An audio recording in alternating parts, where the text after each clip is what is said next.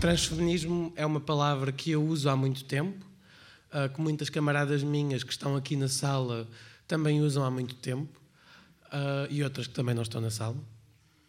Uh, mas não é uma, um termo que esteja particularmente propagado nos meios feministas ou de esquerda ou ambos em Portugal. Uh, também não me interessa muito um feminismo que não é de esquerda, de qualquer maneira, personalmente prefiro quando coincidem.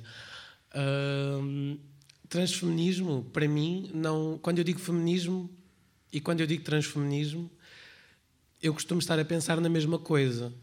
Eu estou a pensar na luta contra o patriarcado, eu estou a pensar na luta contra a heterossexualidade compulsória, eu estou a pensar na luta contra a cisnormatividade, que será então uma parte desta estrutura de poder que é o patriarcado, que nos diz que os corpos têm de ser de uma certa maneira e têm de vir com comportamentos de certa maneira e que tudo o que sai da norma é punido nomeadamente, por exemplo, expressões de género dissidentes, eh, as vivências das pessoas trans, etc. E para mim o transfeminismo é essa luta que fazemos. A mim também nunca me fez sentido, já que estamos na Conferência Feminista do Bloco de Esquerda e já que estou sozinha na mesa, aproveito para mandar bejardas em todas as direções. Quando eu falo de feminismo em geral, eu nunca, nunca me vão ouvir dizer que eu sou feminista. Uh, e não me faz sentido as pessoas dizerem que são feministas. Eu acho que o feminismo é mais uma coisa que se faz e menos uma coisa que se é. Uh, como tudo que é político, de qualquer maneira, eu posso ser contra a precariedade e chamar Ubers na mesma. Uh, eu posso ser antiprecária ou eu posso praticar a antiprecariedade, se quiserem. Faz mais sentido dizer fazer o feminismo, fazer o transfeminismo, fazer a luta do que ser o que quer que seja. Uh, e então, quando eu digo que a minha adição, pelo menos, nas lutas que trabalho é levar-lhes o feminismo, o transfeminismo, é fazer o feminismo, o transfeminismo, é exatamente isso. É... E faz-me sentido fazer sempre as lutas todas ao mesmo tempo. E que não se esqueçam também, uh, toda a gente à minha volta, que na luta de classes ninguém pode ficar para trás. E a luta de classes primeiro e o resto depois uh, não me parece nunca. há um argumento muito forte que é sempre fazendo a luta de classes, tudo o resto se resolve automaticamente por conseguinte, porque tudo é decorrente da violência capitalista e da estrutura capitalista, e então resolvendo o capitalismo, resolve-se tudo o que vem atrás de homofobia, de, de misoginia, de etc. Também há muito na esquerda, muitas vezes, de homofobia, de transfobia, de feminismo. Por isso eu não tenho esperanças que abolindo o capitalismo tudo se resolva de enxurrada. Eu acho que vai tudo de mão em mão, que vai o anticapitalismo, que vai o antipatriarcado, que vai o anti-homofobia, que vai o antifascismo, que vai o anti-tudo. E, hum, e começar também por dentro. E por isso, desde já agradeço ao Bloco de Esquerda por organizar esta conferência feminista. Gostaria tanto que ela acontecesse com mais regularidade. Tive na última, uh, que foi, aliás, talvez o primeiro evento do Bloco de Esquerda ao qual alguma vez fui. Não me lembro em que ano foi, mas sei que foi no Porto, naquela escola de arte extraordinária. Há dois anos. Há dois, há dois anos? Três. Há quatro, não?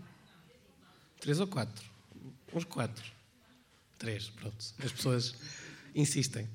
Um, mas louvo, louvo que haja dentro da esquerda uma capacidade de autocrítica que haja dentro da esquerda uma capacidade de se repensar e de se lembrar que se é para fazer a luta de classe, é para fazer com toda a gente ou não é para fazer. Salve seja, é sempre para fazer, mas é aquela expressão de se não houver feminismo não é a minha revolução, se não houver X coisa não é a minha revolução. A minha revolução é para toda a gente. E então, tentando enfocar então mais um bocadinho em matérias trans, mais especificamente, salve seja, e digo matérias trans também é sempre complexo. Há, temos política identitária e temos política materialista. E também dentro da esquerda há muita gente que rechaça a política identitária. Uh, eu não sou exatamente uma identitarista, não me vão ouvir falar de essências e de verdadeiros espíritos.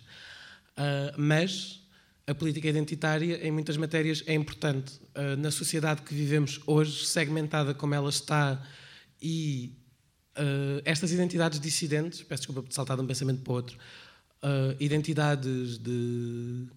Isto são os vocábulos que eu uso, peço que não se choquem, de paneleiros, de travecas, de fufas, etc., existem, ou de lésbicas, homossexuais e, e transgêneros, se preferirem, existem em oposição a um status quo que não estava previamente nomeado. A homossexualidade nasce no século XIX e não existia heterossexualidade. Existia um status quo indebatível e quando se cria a doença da homossexualidade, que nasce originalmente como termo clínico, aí nasce a heterossexualidade uh, para dizer não são os normais e os gays, são os heteros e os gays. Da mesma forma que agora se emprega o termo cis, que eu infelizmente ainda ouço muito pouco uh, fora dos meus círculos, para dizer que não há as pessoas normais e as pessoas trans. Há as pessoas cis e as pessoas trans. Há quem acuse esta estrutura de pensamento de mais um binarismo, mais uma divisão. Obviamente que eu não acho que o mundo é assim tão simples. Eu não acredito em nenhuma verdade absoluta, mas se acreditasse, não acharia que ela acreditaria que existiam pessoas cis e pessoas trans muito bem divididas e muito bem enquadradas, tal como não acho que existam homens e mulheres muito bem divididos e muito bem enquadrados. Mas, às vezes, para começar algumas coisas, é preciso adaptá-las. E a política identitária, para mim, serve como ferramenta, não é a minha, a minha base política, o meu fundo político é material é a revolução, é a libertação. Uh, o identitarismo eu uso como ferramenta. Eu digo-me trans, não. Politicamente eu digo-me trans, da mesma forma que acho que as pessoas se devem dizer gays e lésbicas e 30 por uma linha, porque têm práticas e ou vivências e ou identidades que o status quo renega, abole, uh, ataca, castiga, esconde. E no mundo ideal não precisaríamos de lhes dar nome, mas eu acho que faz sentido dar-lhes nomes para criar um sujeito político de luta contra as opressões, então, que o cis-heteropatriarcado emprega nestas pessoas. E a minha a política identitária para mim é isso, é o nome que cria o sujeito político, os sujeitos políticos uh, alvo de violência e uh, fomentadores da luta contra então o cis-heteropatriarcado. Já divaguei um bocadinho. Façam perguntas ou digam coisas. Não, não, não acabou, não acabou. Agora é você ver. Batemos todos palmas no fim.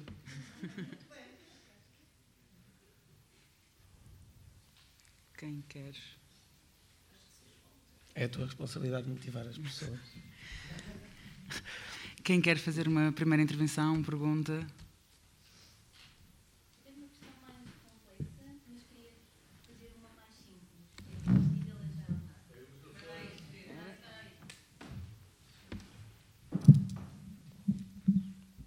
Depois me permitirem falar uh, novamente, porque não quero já fazer uma intervenção mais, mais longa. A pergunta é simples, é pedir-te. Eu acho que sei, mas quero saber mais. Pode explicar melhor a diferença entre uma identidade cis, ou o que é isso do cis e do trans e do outra coisa. Tu disseste não é não é normal e outra coisa, mas é um termo que agora é usado, soa como estranho. Qual é qual, qual é o sentido do seu uso?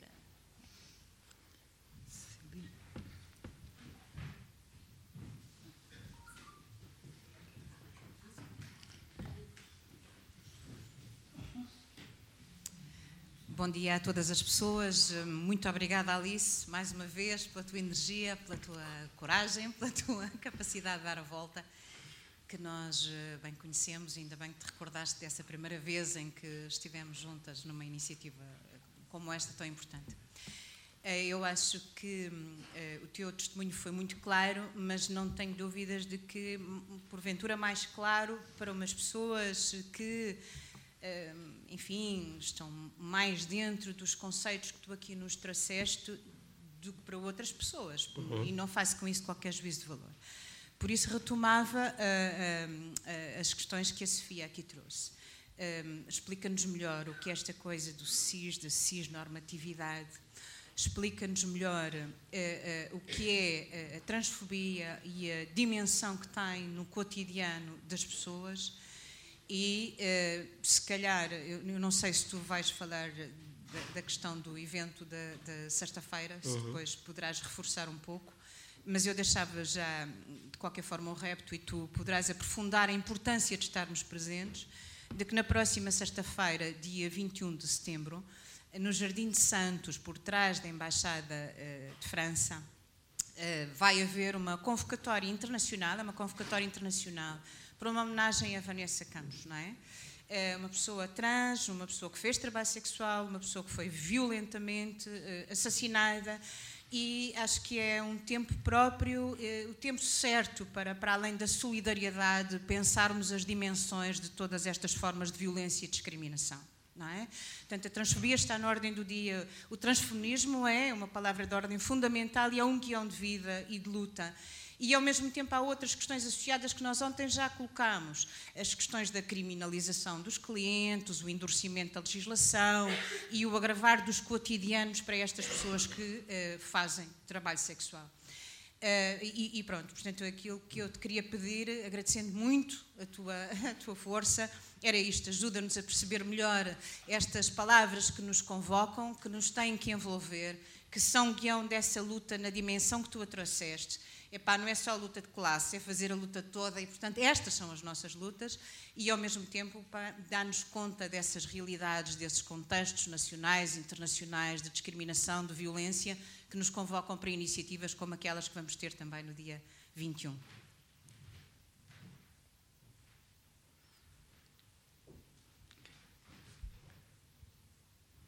Olá, bom dia a todos. Bom dia, Alice. Bom muito dia. obrigada por estar aqui hoje. Para mim é, é muito importante saber mais sobre a, a tua causa, que é uma causa que deveria ser de todos. E a minha curiosidade, a minha pergunta, na verdade, é uma curiosidade pessoal, até no sentido de saber o que devemos melhorar na realidade das pessoas trans. Eh, Qual é a maior dificuldade na prática enfrentada pelas mulheres trans na questão de adaptabilidade? O que, que precisa ser feito, ah, eh, vamos supor, na, na- na- em estrutura de empresas, nos serviços públicos, o que, que precisa ser feito para melhorar, para tornar possível e mais fácil e mais ah, viável a vida de uma mulher trans? O que, que falta? Essa é a minha pergunta.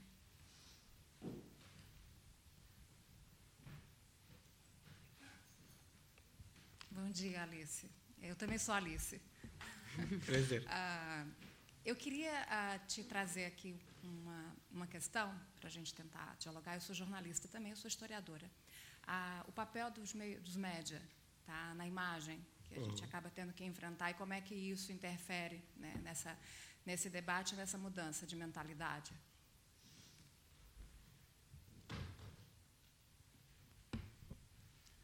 Não Se somos- calhar, já que temos aqui É quatro, ah, vou, vou começar por referir a situação da Vanessa Campos, ah, que estava a aguardar para o fim, mas, mas se calhar refiro no fim outra vez também. E obrigada, Cecília, por ter chamado. Vanessa Campos era uma mulher trans, trabalhadora do sexo, residente na região parisiense, que foi violentamente assassinada ah, há coisa de umas semanas, um mês. Ah, espero que não seja estrangeiro para ninguém nesta sala a história de uma mulher trans, trabalhadora do sexo, assassinada violentamente, como aconteceu no Porto em 2006. A Gisberta Salso Júnior foi assassinada. É talvez, salvo seja felizmente, a única história de um assassinato extremamente violento, pelo menos conhecido, que existe uma mulher trans em Portugal. Ah, e marcou indubitavelmente a comunidade barra a história barra o ativismo trans em Portugal.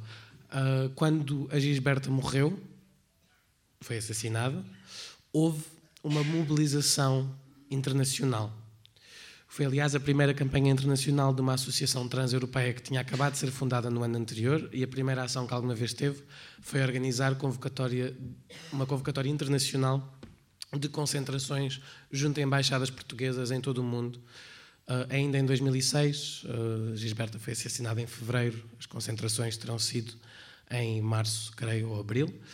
Ah, e foi exatamente o que se passou. Passaram 12 anos ah, e agora em Paris, agora em Paris, salvo seja, morrem mulheres trans todos os dias.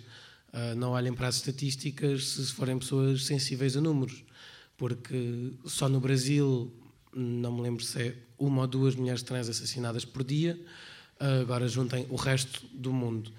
Uh, mas os casos europeus acabam sempre por ter mais visibilidade. Uh, isso é um problema de representatividade, mas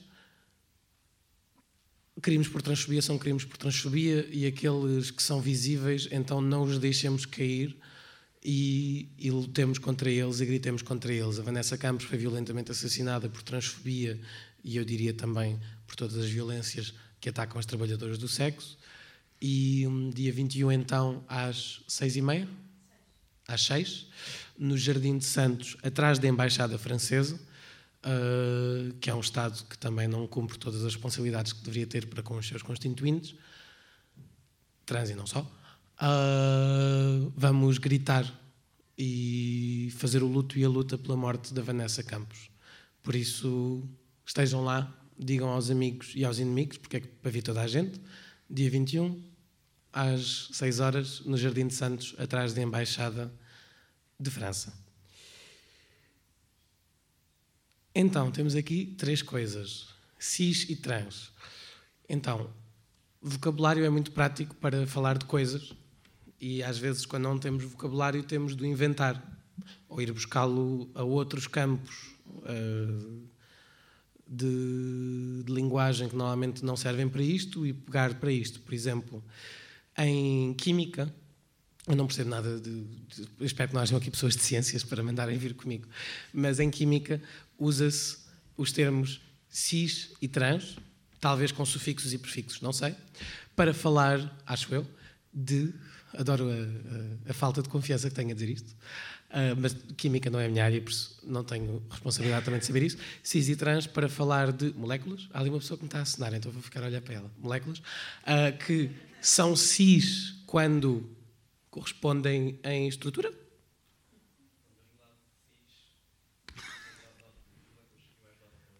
São simétricas? Então, digamos só que cis é utilizado para falar de moléculas que, de alguma forma, que me estão a tentar explicar sem sucesso, correspondem, ou assim, ou assim, mas de alguma forma, e trans quando não correspondem. Serve.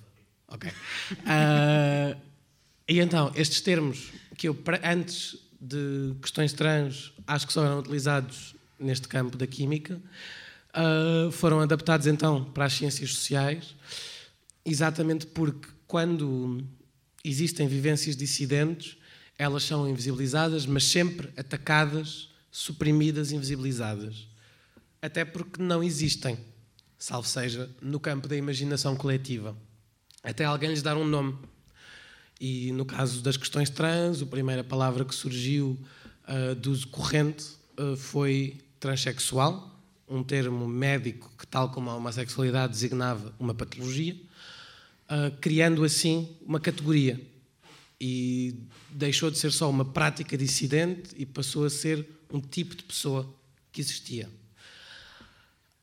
A partir do momento em que este tipo de pessoa existe e não tem um contraponto, a lógica que faz sentido para pensar nisto na sociedade em geral é que existem pessoas normais que andam aí no seu dia a dia a ser normais e casuais, e depois há aquelas pessoas que estão ali e têm um nome. A taxonomia, eu tenho medo de ser demasiado. Atenção, eu tenho medo de ser demasiado académica, mas eu acabei a minha licenciatura há um mês mas eu tenho mania que sou uma snob. Mas eu penso muito nestes termos, eu penso muito nestes termos, porque também vou partilhá-los com vocês, e se alguém não perceber alguma coisa, atirem-me com um programa à cabeça. Mas a taxonomia uh, é e sempre foi um mecanismo de controle uh, por parte da ciência ocidental. Uh, nomeadamente de homens brancos cis heterossexuais ocidentais. E a taxonomia é o ato de uh, definir. Quando eu defino uma coisa, eu defino tudo o que não é essa coisa. Quando eu defino uma coisa, eu dou-lhe características, eu dou-lhe uma descrição e eu fecho-a dentro da sua caixa. A taxonomia do mundo animal, em que se criaram taxonomias de flora-fauna e na fauna há mamíferos e répteis e etc. E foi assim que nós olhámos para o mundo e decidimos organizá-lo, mas um outro povo, se nós formos extintos, qualquer tipo de criatura inteligente daqui a uns milénios certamente o organizará de outra maneira. Não é uma verdade absoluta, foi a forma como nós, sociedade ocidental, interpretámos e demos ordem na nossa cabeça ao mundo natural. Uh, nós controlamos o mundo natural, nós somos opressivos com o mundo natural, o ser humano não é nada ecologista. Uh, e a taxonomia controla. E depois cria confusões quando, por exemplo, aparece. Como é que se chama aquela criatura que parece um castor e tem um bico? Um ornitorrinco. Que para os filósofos naturais, na altura, hoje em dia diríamos biólogos, quando surgiu, foi uma confusão enorme. Porque nós criámos caixinhas. Aqui há mamíferos, não têm bicos. Aqui há pássaros, têm bicos. E agora há um mamífero com um bico e nós estamos muito confusos porque isto, existindo, não cai dentro da lógica que nós dissemos que o mundo tinha. Então a lógica que vocês disseram que o mundo tinha estava errada. Mas a taxonomia é isso, é esta ferramenta de controle da ciência natural ou social do mundo ocidental. E então, quando a ciência, porque foi a ciência, foi a medicina, criou o termo transexual, faz essa caixinha que está ali. E então existem pessoas normais e as pessoas que estão dentro da caixinha. E então é importante não por motivos identitários profundos ou essencialistas, mas acho eu políticos, ter uma palavra para falar das pessoas que não são cis. Da mesma forma que nós podemos dizer que alguém é hetero, não para ofender, eu tenho amigos que são heteros. Riam-se, por favor. eu tenho amigos que são. Eu tenho amigos que são. Uh, mas para identificar, esta pessoa está numa posição de privilégio de acordo com as estruturas sociais heteronormativas que regem a nossa sociedade.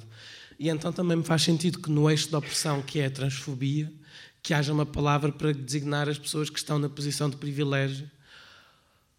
E neste caso usa-se cis. Ou eu uso só cis e trans, muito sucintamente. Em linguagem mais institucional, o termo correto seria cisgênero e transgênero, que também é perfeitamente aceitável. As palavras cissexual e transexual eu não uso e acho que ninguém devia usar. Cissexual muito pouca gente usa. Uh, transexual é um termo médico, é um termo que nasce da taxonomia médica para controlar pessoas trans uh, e eu recuso com toda a força. Eu não sou transexual, eu sou trans. Uh, mas então trans e transgênero são termos assim, chuchu, e cis e cisgênero também. E pronto, e então quando eu falo do patriarcado, eu muitas vezes digo só feminismo e digo só patriarcado. Uh, e depois às vezes estou a falar com pessoas que dizem só feminismo e dizem só patriarcado. E depois eu fico triste porque percebo que não estamos a pensar nas mesmas coisas. Porque há muita gente que diz patriarcado e pensa na opressão da mulher. Eu também. Mas eu quando penso no patriarcado penso na opressão da mulher, na opressão das bichas, na opressão também dos homens trans, que mesmo fazendo uma transição, sempre sofreram de misoginia, foram socializados enquanto mulheres, na opressão das mulheres trans, que são talvez a categoria social de minoria mais assassinada no mundo. Uh, penso nas estruturas da monogamia, se quisermos ir mais longe. Penso em tanta coisa, uh, porque está tudo entrelaçado. E não me faz sentido ser sectário, não quero fazer a minha luta sozinha, porque não é a minha luta. Uh, é a luta por uma sociedade mais livre, se quisermos ser poéticas. Mas, mas a minha luta são essas todas. A minha luta, não sendo trabalhadora do sexo, também é das trabalhadoras do sexo, até porque muitas mulheres trans são trabalhadoras do sexo uh, e sofrem essa violência absurda da interseção entre as violências que as pessoas trabalhadoras do sexo sofrem e as violências que as pessoas trans sofrem. E ser uma trabalhadora do sexo trans é um local social de vulnerabilidade eh, em que a sociedade cai muito em cima. E, e pronto, e são as lutas todas. Mas não sendo sectária e não querendo separar aquela que não é a minha luta daquelas que também são as minhas lutas, uh, faz-me sentido ter palavras para também falar de coisas específicas e poder afunilar em temas específicos, complexificá-los, tendo o cuidado de nunca os isolar e mantê-los sempre em interligação com, com tudo o resto. Voz mídia primeiro, que tem mais facilidade. Os mídias são essenciais, obviamente, desde, desde há muitas centenas de anos que os mídias servem para divulgação e não só, porque eu não acredito, e eu criei esta noção na academia, mas também acredito que ela é válida para os mídias e que ela é válida para muitas outras formas de produção de conhecimento, que é não existe neutralidade. A neutralidade não é uma coisa que exista. A sociedade tem estruturas de opressão, existe um capitalismo que oprime a classe trabalhadora, existe um patriarcado que oprime as minorias sexuais e de género, existe tudo isto. E quando nós somos neutros, ser neutro numa sociedade cuja neutralidade é essa opressão, é ser cúmplice com a opressão. Uh, e por muito que nós. E podemos tentar uma neutralidade e podemos quase consegui-la, seja a fazer ciência, seja a fazer jornalismo, seja o que for, mas a neutralidade não existe. E. Dizendo uma coisa que vai parecer muito demagoga, quase tudo pode ser propaganda para qualquer tipo de ideologia ou subideologia. E o jornalismo chega a muita gente, especialmente na era da internet, e a forma como. Ou seja, é importante que os mídias falem destas questões em primeiro lugar, que hoje em dia já falam. É importante a forma como falam, que hoje em dia é tremendamente mal ainda.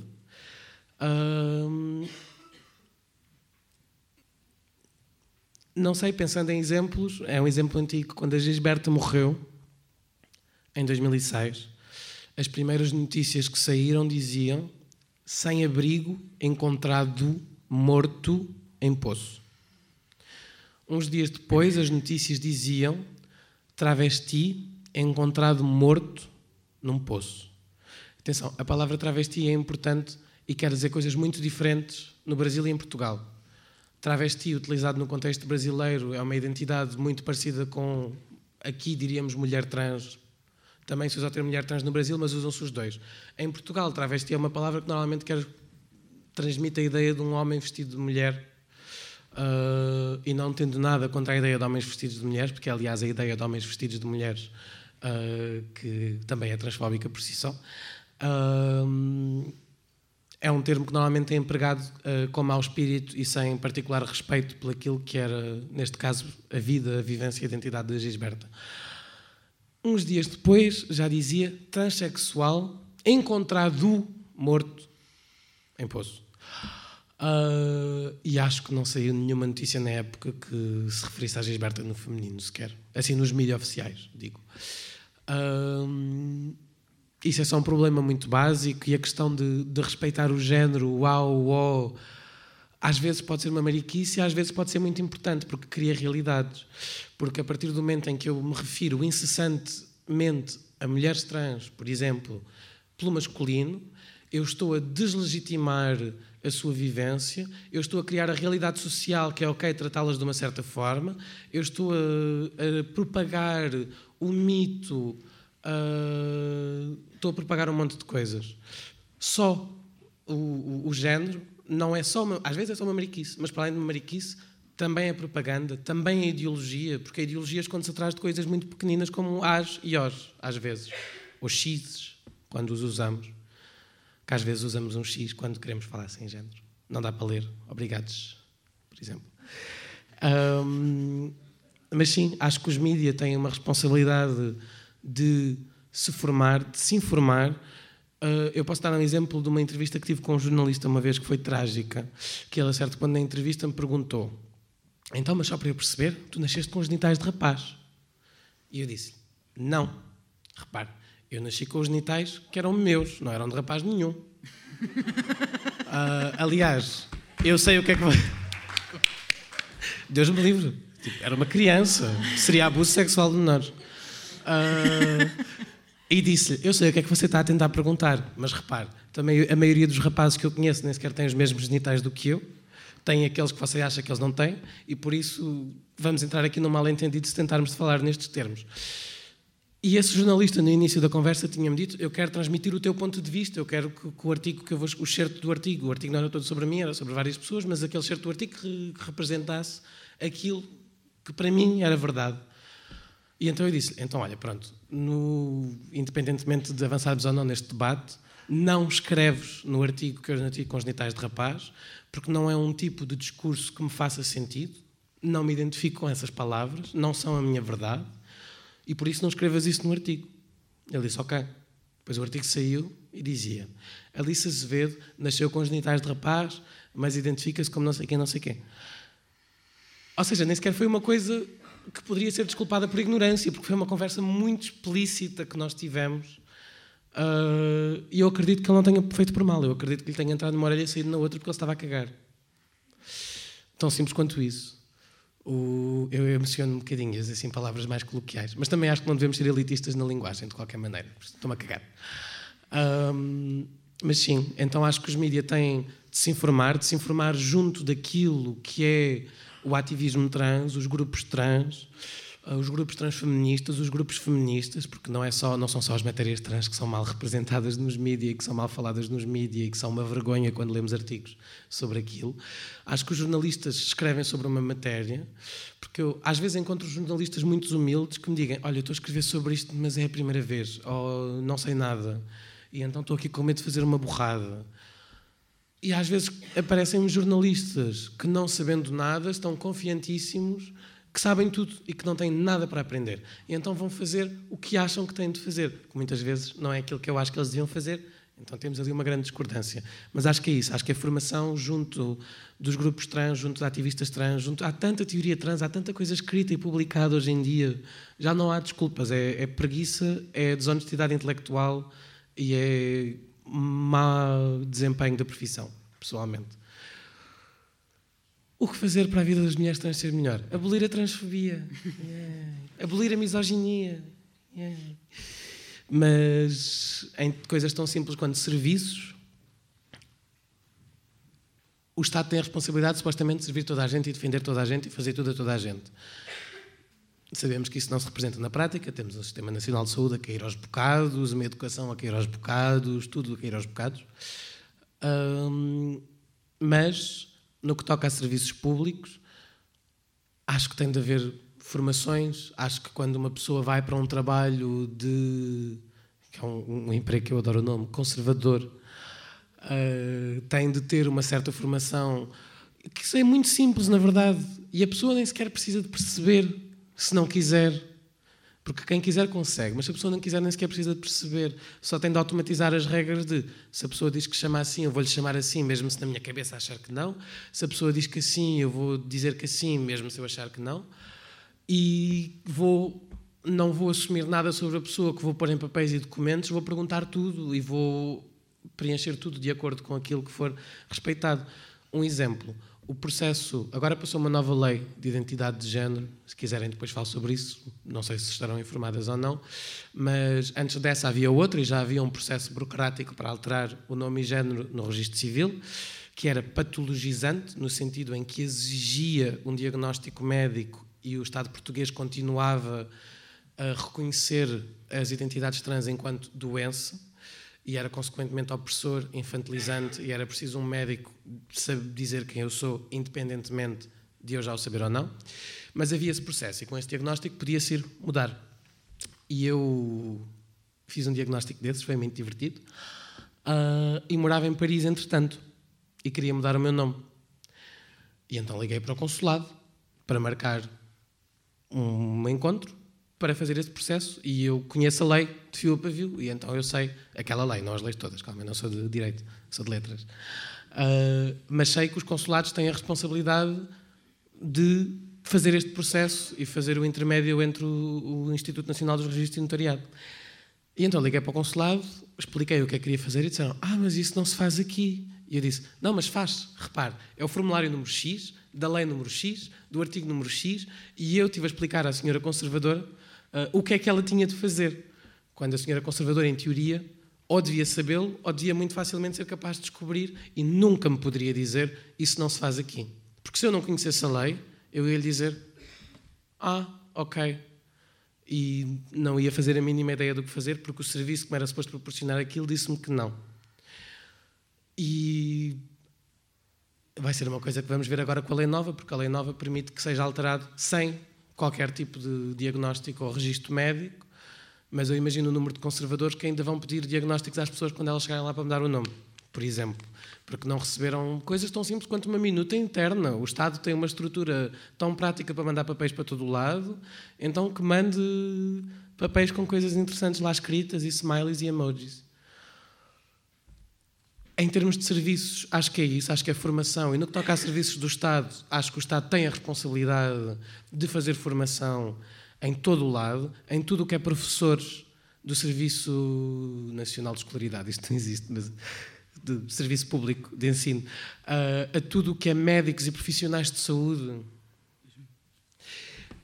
a médicos do Serviço Nacional de Saúde, não só em questões de, daquilo que nós hoje em dia chamamos a saúde transespecífica, processos de transição, não só, porque eu tenho amigos, homens trans, ou seja, pessoas designadas à nascença enquanto mulheres, uh, que são então homens trans, que marcam uma consulta de ginecologia, porque têm um certo aparelho genital e precisam de uma consulta de ginecologia, e que chegam no dia à consulta, o que já é chato o suficiente. Não é chato em si, muitas vezes, é só chato porque as pessoas não percebem porque é que um homem, ou uma pessoa que aos olhos dela, que elas leem enquanto homem, está na sala de espera de ginecologia. Então, desde já é desconfortável, quando acho que a saúde é para toda a gente e ninguém se deve questionar porque é que as pessoas estão na sala de espera ou não. Uh, eu tenho uma, conheço uma pessoa que várias vezes foi a uma consulta de ginecologia que tinha sido cancelada porque as enfermeiras olharam para aquilo na lista e pensaram: um homem numa consulta de ginecologia deve ser enganado. E cancelaram a consulta várias vezes. Felizmente não era no Serviço Nacional de Saúde, então foi fácil de remarcar, mas se fosse no Serviço Nacional de Saúde, isso teria sido coisa para. A pessoa teria ficado um ano sem consultas de ginecologia, pelo menos. Uh, e então é isso: formação de todos os profissionais em todos os campos daquilo que são serviços públicos. As empresas também deviam fazer. As empresas deviam fazer muita coisa. Tipo contratos. Sim. Vamos passar a uma segunda ronda. Desculpem, estou a falar há muito tempo. Bom dia. E queria agradecer uh, a tua comunicação e, sobretudo, a, a clareza, a clareza uh, relativamente à descodificação determinada terminologia que, de facto, é desconhecida da, da, da, generalidade da população. Se calhar não é tão desconhecida deste pessoal que está aqui, mas lá fora é uma coisa desgraçada.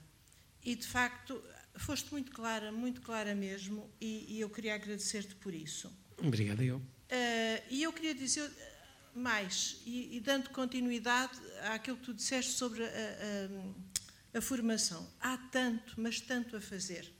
Eu sou professora aposentada já há bastantes anos. E isto aconteceu comigo também já há bastantes anos. Já não me lembro sequer há quantos. Talvez há 20 anos, ou 15. Eu era professora do segundo ciclo e na primeira aula de inglês daquela turma, no fim da aula, aparece-me um rapazinho e diz-me: uh, Eu percebi que ele queria ficar para o fim. Uh, Abre-me a mão e diz: Professor, hoje vou, hoje vou tomar estes comprimidos todos. Eu até estou arrepiada, isto já passou há muito tempo. E eu fiquei completamente uh, perplexa e sem saber o que é que lhe havia a dizer, dei-lhe um abraço e, e agi um bocado como mãe. Mas o que é que se passa? Uh, mas ele, uh, pronto, mostrou de facto uma grande uh, determinação em me fazer entender que havia ali um problema sério, não é? Mas não me disse o que era. Uh, as aulas que se seguiram com aquele rapaz, que eu já nem me lembro do nome dele, uh, eram muito difíceis. Uh, ele fazia tudo, tudo para dar cabo da aula, porque de facto ele estava extremamente desconfortável. Aquilo não lhe dizia nada. Uh, processos muito complicados com aquele menino, muito, muito complicados. E mais tarde encontrei-o uh, num café perto da minha rua, uh, atrás do balcão, a vender bicas, mas ele sempre se lembrou de mim e a gente sempre continuou a falar. Alguns anos ainda depois, eu estava numa marcha do orgulho e aparece-me ele, mas vestido completamente diferente. Já não era ele, era ela. Eu não o reconheci, não a reconheci, mas ela lembrou-me aquele rapazinho que eu conheci no quinto ano. Daí a alguns anos, talvez um ano, dois anos, estava eu na sala de professores da minha escola, professores e professoras da minha escola, e aparece uma mulher linda, de morrer, que se vai apresentar às professoras, que foram as professoras do tal rapazinho, que nós não percebíamos o que é que se passava com ele. Ficou tudo de boca aberta ao reconhecer naquela menina aquele rapazinho eh, tão complicado que nós tínhamos nas aulas e com o qual não sabíamos lidar. Eu já não me lembro do nome dela, porque a minha cabeça também não é grande coisa, não é? Mas este episódio eu nunca mais me esqueci dele. E de certeza que aqueles professores e professoras que estavam na, na sala de professores, que era o bar, também nunca mais se esqueceram daquele caso. E se calhar, eh, já que o Ministério não faz de facto formação nenhuma, nem sobre isto, nem sobre outras coisas, eh, nunca mais se vão esquecer daquela rapariga linda de morrer, com ar feliz e a dizer que estava muito bem na vida. Pronto, eu só queria dizer isto. Eu queria depois eh, dar aqui também um, um agradecimento eh, dentro do Bloco de Esquerda a uma pessoa que tem dado a cara e que tem eh, no Parlamento feito um trabalho muito importante nesta área, que tem aberto caminhos dentro do Parlamento e que é a nossa camarada Sandra Cunha. Queria também eh, agradecer eh, ao Bloco e a ela especialmente, que dá voz e rosto a estas questões, pela forma, eh, às vezes solitária, como está. Mas ela não está solitária. Solitária não, que nós estamos com ela. É isso, era o que eu estava a dizer. Solitária não, porque nós estamos com ela. Depois queria só, para terminar, dizer o seguinte: há um jovem que é escritor, eu acho que ele se chama Afonso Reis Cabral. Neste momento não tenho a certeza, mas acho que sim. Ele agora em outubro vai fazer uh, sair um livro, que é um livro sobre a Gisberta. Portanto, é só para vos dizer para estarem atentos e atentas, porque acho que vale a pena. Muito obrigada. Fala a Sofia. Uh, peço que quem se quer inscrever utilize a intervenção da Sofia para o fazer e que tentem ser eh, breves para depois poderem almoçar e retomar os trabalhos às duas. Obrigada pela palavra pela segunda vez. Há pouco fiz uma pergunta muito simples porque queria quebrar o gelo, mas fui bem surpreendida por muitas mais perguntas que seguiram. Então vou ser vou ser, vou ser breve e subscrever as palavras da, da Cecília, como é bom ter-te aqui connosco, Alice. Um,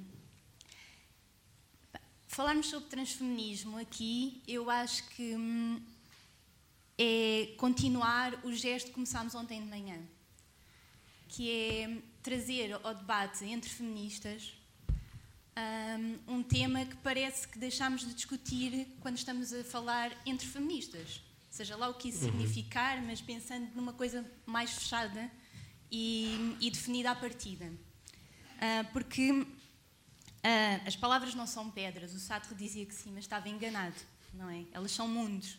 Eu acho que o trans, o trans, quando falamos, quando dizemos, quando escrevemos transfeminismo, ou, trans, ou, ou, ou, quando escrevemos isso numa faixa e dizemos que é uma marcha transfeminista, um, é um mundo que se está a abrir, é um mundo que é anunciado, é um mundo que é proclamado, é um mundo que é proposto.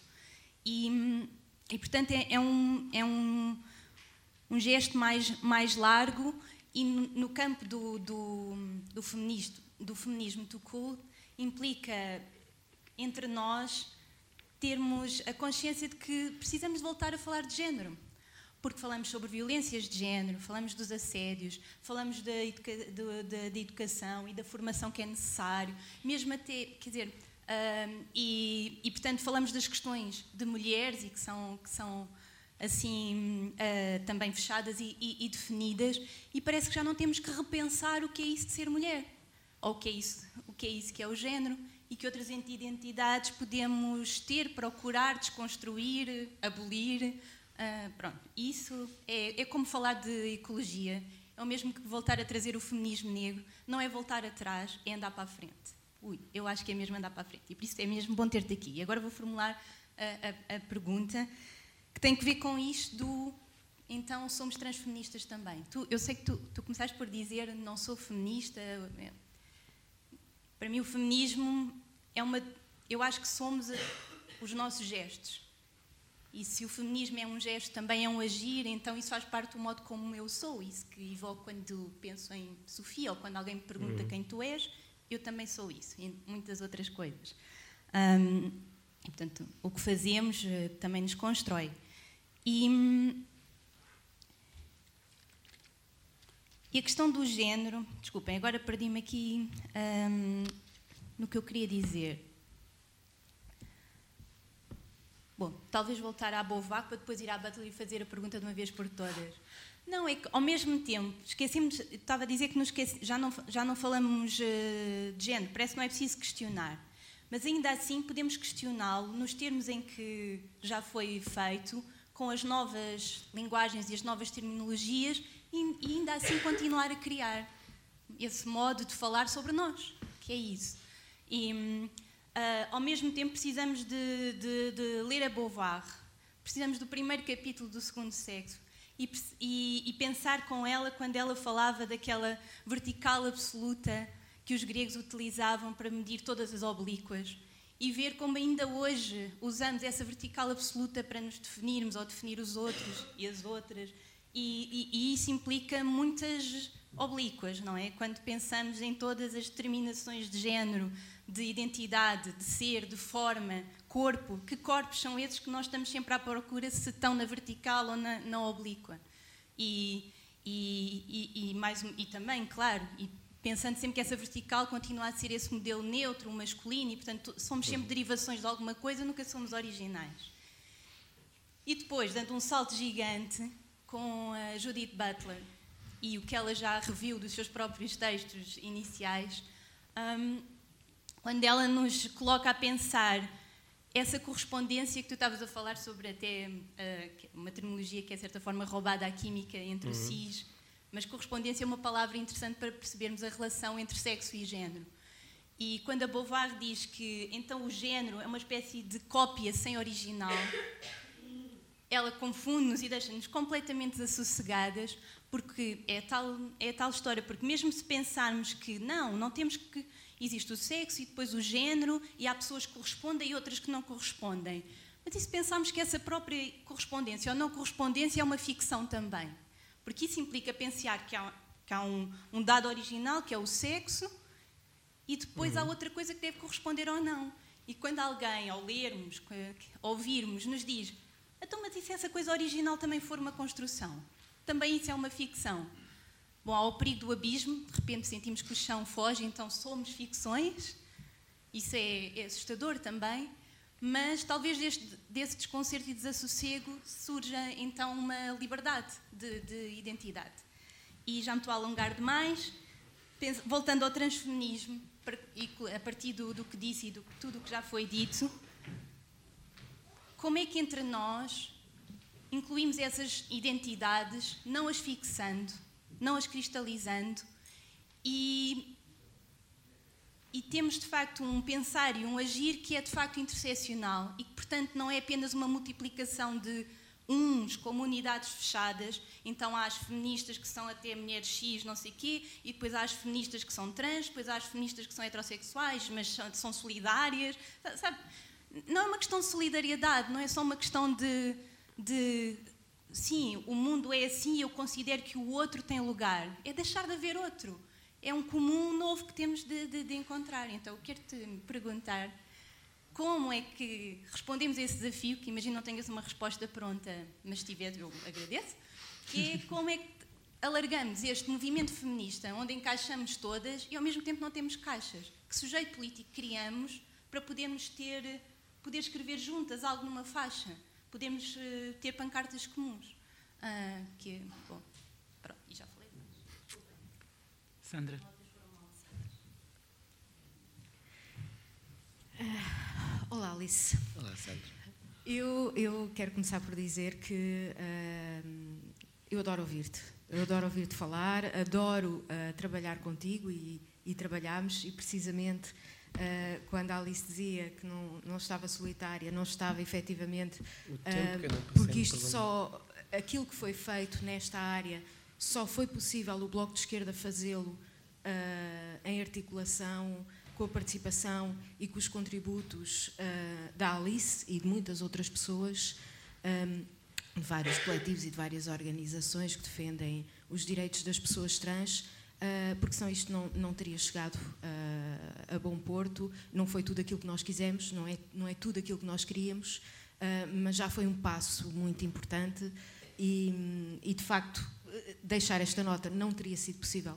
eu, e acho que todos no Bloco de Esquerda temos essa perfeita consciência e acho que só mesmo assim em, em colaboração, em cooperação, uh, ouvindo-nos aos outros e ajudando, uh, mutu, ajudando-nos mutuamente, é que é possível uh, conseguirmos fazer a tal luta toda. E eu não tenho propriamente uma pergunta, mas só te queria dizer uh, que gostei muito daquilo que tu disseste e principalmente desta ideia de que a luta toda são as lutas todas e de e esta ideia do fazer feminismo, do fazer a luta. Uh, e a ideia de, de, de, se fazer as lutas todas é compreender uh, que, as, que, a opressão uh, que oprime, a opressão sobre as mulheres cis, a opressão sobre as mulheres heterossexuais, a opressão sobre as mulheres de classes sociais mais altas, é a mesma opressão sobre todas as outras mulheres e é a mesma opressão uh, que impõe a heteronormatividade, que impõe os papéis estereotipados de género, que divide a sociedade em classes, em categorias, em grupos, em castas. Portanto, esta é a mesma opressão. E por isso, para se fazer todas as lutas, temos de ter consciência de que essa é a mesma opressão e de que essa opressão tem um nome. E esse nome é patriarcado. E, portanto, eu adorei, de facto, ouvir-te aliás, como, como todas as vezes que te ouço, fico sempre completamente fascinado a olhar para ti. uh, Julieta.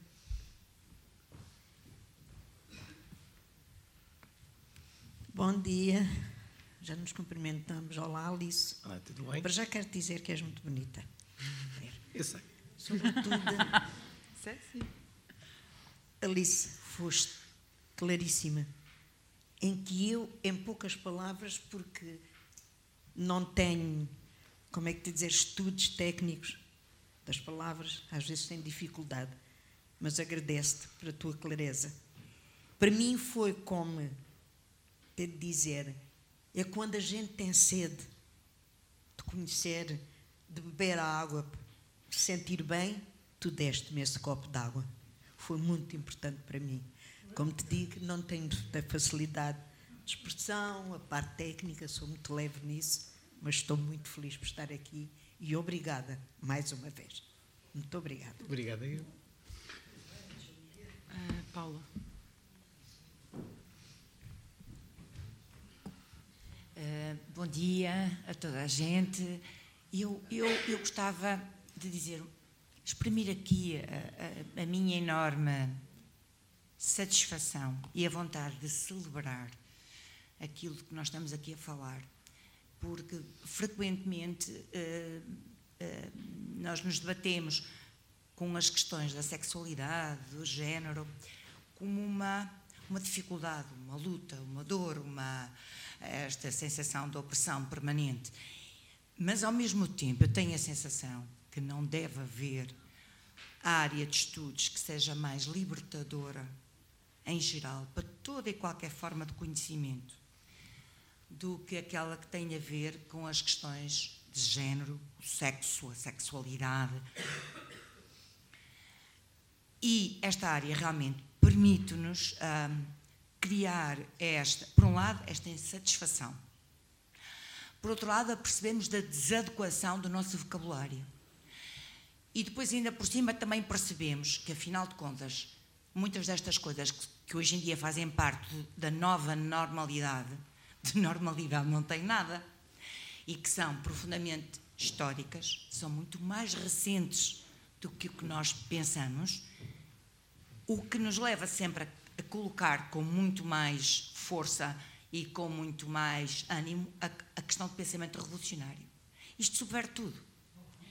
E quando nós percebemos que vivemos, mesmo nas nossas vidas do cotidiano, dentro de teias e dentro de divisões e dentro de formas de pensar, que permanentemente temos que reequacionar e este desconforto, não há nada melhor, penso eu, para a luta revolucionária do que esta atitude que estes estudos eh, nos permitem e que estas lutas também a parte prática, a parte do dia a dia, eh, nos colocam, e, e, eu acho que isso deve ser celebrado. Como, como tu dizes, uma grande área de liberdade e uma grande área de emancipação que se abre de uma forma que, que até aqui nós não pensávamos. Só isso. Não, não há mais intervenções. Uh, consegues encerrar em 10 minutos? Tentar? É, faltam 3, 3 minutos para o meio-dia e meia, que seria a hora teórica de fim desta conversa. Uh, mas vocês abordaram muitos pontos que eu gostava de abordar também, então vou tentar fazê-lo em 13 minutos. Assim temos 10 minutos extra. Sim. Vocês perdoam assim estes 10 minutos de hora de almoço que eu vos vou roubar. Um, passando por várias coisas, obrigada pela partilha uh, da história da sua aluna.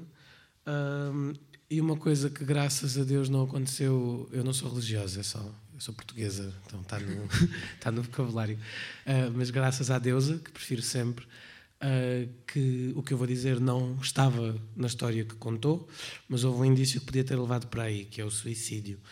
E morte por suicídio, uh, eu politicamente faço questão de dizer morte por suicídio, assassinato por suicídio, é uma coisa que mata muitas pessoas trans. Uh, muito recentemente tivemos o assassinato de um, um assassinato, sim, um assassinato por suicídio, se quiserem, de um jovem trans em Portugal uh, que não que sucedeu. E em Portugal e noutros sítios o nível de tentativas de suicídio na comunidade trans é assustador. E eu consigo ligar isto também a um discurso político sobre questões trans, que é o discurso médico que fala sobre nós, que é aquele que é maioritariamente assimilado pelos mídia e que acaba por ser mais reproduzido em geral, é o discurso da medicalização, o discurso das pessoas doentes. Então fala-se de pessoas trans enquanto pessoas que sofrem. E depois explica-se sofrem porquê. Sofrem, e este, isto é o vocabulário normalmente utilizado, não é o meu, porque o género não corresponde ao sexo, porque o cérebro não corresponde ao sexo, porque não sei o que há uma desadequação, então a pessoa tem um sofrimento interior muito grande. Eu não acho que seja exatamente isso. Chama-se isso disforia. Era, quer dizer, ainda é, na verdade, o termo médico uh, usado para controlar e oprimir pessoas trans é o da disforia de género, também podendo ser conhecido como diagnóstico de transexualidade. E a disforia descreve então esse sofrimento patológico desta suposta desadequação. Eu acho que a vivência trans está pejada de sofrimento, mas eu não acho que ele seja essencial nem interno. Eu acho que ele é internalizado, eu acho que ele vem da transfobia e às vezes ele está cá dentro, porque eu sou uma pessoa que cresceu nesta sociedade e que assimilou misoginia e machismo e transfobia. E então, como qualquer pessoa, eu odeio-me um bocadinho, porque estas estruturas estão dentro de mim. Uh, mas não, lá, não estão lá essencialmente, elas não nasceram lá. Uh, eu não sofro por essência, eu não sofro por definição. Eu sofro porque sou oprimida, como qualquer sujeito de opressão. Um, e então, sim, acho que dá para as duas coisas. Sim, a população trans sofre muito. Não, não é porque é trans, é por causa da transfobia. Um, chamar a atenção para isso.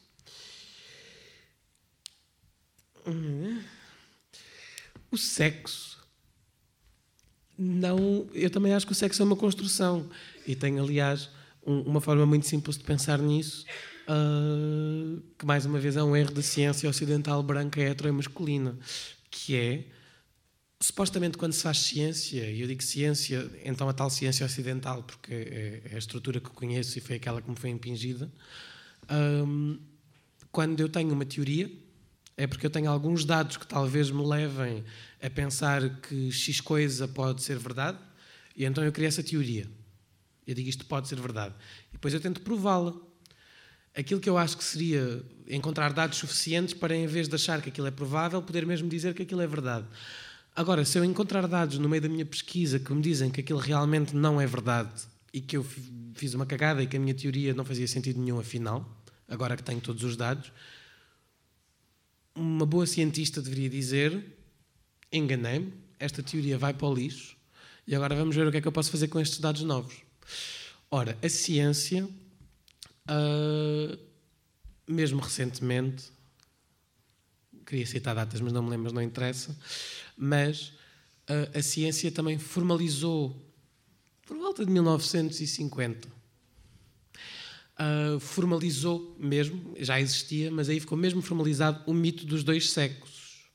Que existe um corpo fêmea e um corpo macho assim tão bem definidos e diferenciados e separáveis. Porquê? Porque já existia esta teoria, que já era assimilada enquanto verdade de qualquer maneira. Que haviam dois corpos que nasciam de X maneira, que se desenvolviam de X maneira.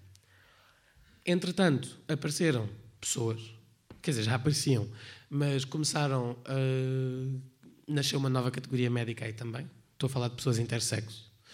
Uh, mas apareceram bebés que não correspondiam a nenhuma daquelas duas caixinhas que os cientistas tinham estabelecido enquanto verdade. Um bom cientista teria dito: merda, enganei-me na teoria, tenho que fazer isto tudo outra vez, porque afinal não há só dois tipos de pessoas, há imensas variações. Então manda a teoria dos dois tipos de pessoas abaixo e cria uma nova. Não. O que o cientista fez Estou a dizer cientista enquanto sujeito genérico, não foi uma pessoa específica, foi assim, uma comunidade inteira. Um, foi desonestidade intelectual, foi má ciência e foi batota. Que foi, eu tenho uma teoria que diz que há dois tipos de pessoas e aparece-me um terceiro, um quarto e um quinto. E eu, em vez de dizer, ah, realmente enganei-me, digo, não, eu estou certo, aquilo são erros. E chamou erros às pessoas e começou a corrigi-las e a forçá-las a encaixarem-se nas caixas que tinham sido criadas, em vez de aceitarmos que as caixas estavam erradas. Acontece, todos nos enganamos. Uh, porque, pronto, não existem. Sim, podemos dizer que a maioria das pessoas conseguem, podemos mais ou menos separar funcionalidades corporais de uma certa maneira, mas há tantas variações, mesmo pessoas que não, não são consideradas intersexo podem ter níveis hormonais que a ciência diz que não é, não é suposto terem, mas que na verdade não têm consequências médicas nenhumas os sexos não existem. São construções sociais. Quer dizer, existem no sentido em que existem aqueles genitais e existem aquelas hormonas e existem estas coisas todas. Mas a carga de. o peso que nós damos a isso, a construção que nós temos sobre isso e a forma como isso nos sufoca e nos controla nas nossas vivências de todos os dias, essa é social. O sexo, enquanto nós o vivemos, enquanto nós o falamos, é social. Porque os corpos podiam ser diferentes e nós aprendíamos só a lidar com eles em termos de saúde, porque isso é importante, e estava tudo bem. Mas não foi por aí que isso se desenvolveu. O...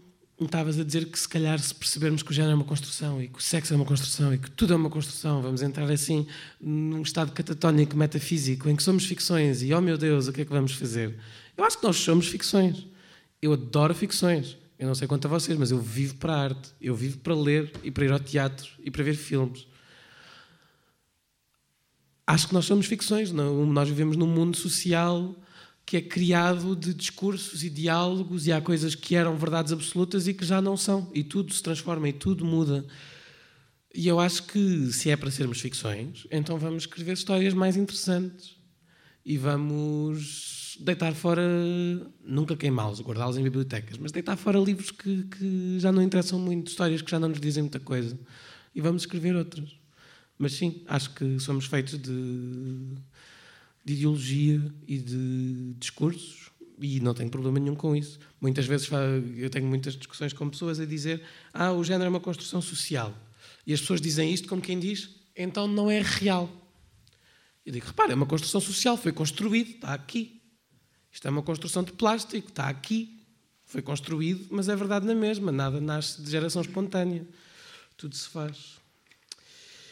E para fechar, porque acho que tenho menos de 5 minutos, vou tentar entrelaçar duas coisas. Uma coisa que tu disseste, que era o, deixar a lógica do outro tem lugar.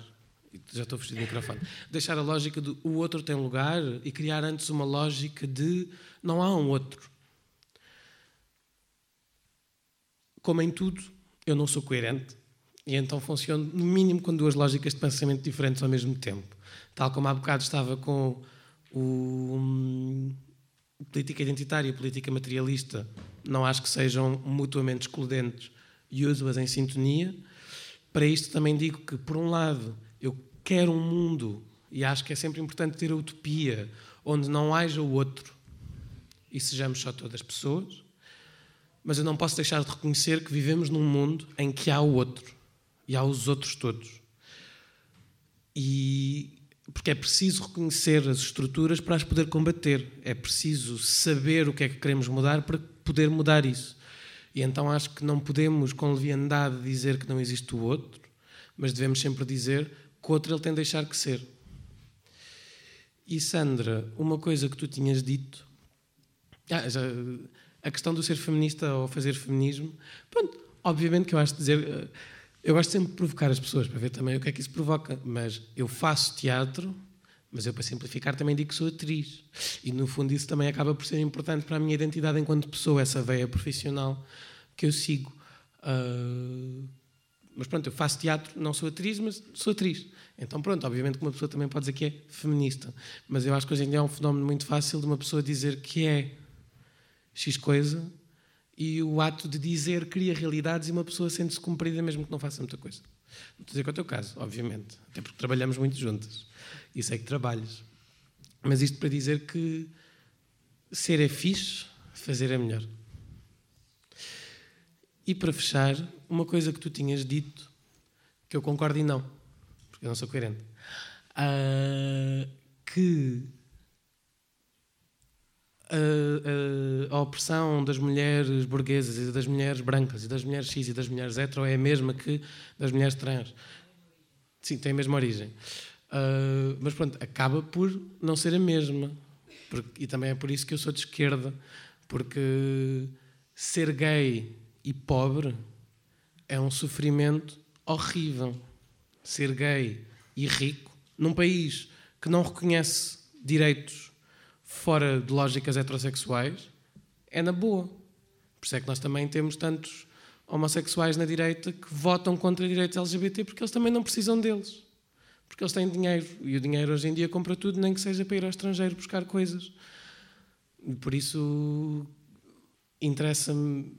E não os esqueça, aqueles que também sofrem de homofobia e uh, todas as mulheres burguesas que sofrem de misoginia Uh, mas interessa muito mais começar por baixo, obviamente, com, sempre com a lógica da luta de classes e, e salvo seja onde as opressões contam com muito mais força.